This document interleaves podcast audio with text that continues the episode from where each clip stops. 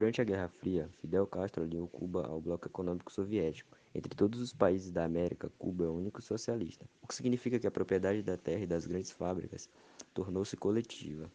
Os Estados Unidos decidiram combater o governo socialista e, para isso, cortar as relações econômicas e diplomáticas com Cuba.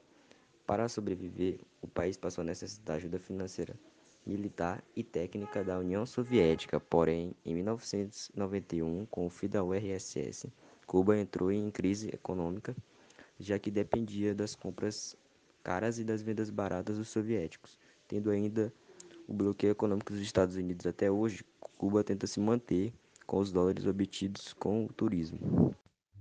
A Guerra Fria se caracterizou por uma grande disputa pela hegemonia mundial entre os Estados Unidos representando o bloco capitalista e a União Soviética representando o bloco socialista. Esse confronto ideológico e político influenciou na política de vários países, inclusive o Brasil, pois, após o fim da Segunda Guerra, o Brasil era do bloco capitalista.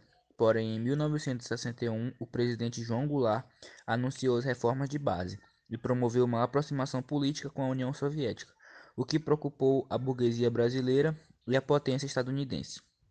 E em 1964, o presidente foi retirado do seu cargo por um golpe militar instaurou-se no Brasil uma ditadura militar, que governou o país por duas décadas e se caracterizou pela censura e repressão dos opositores ao movimento.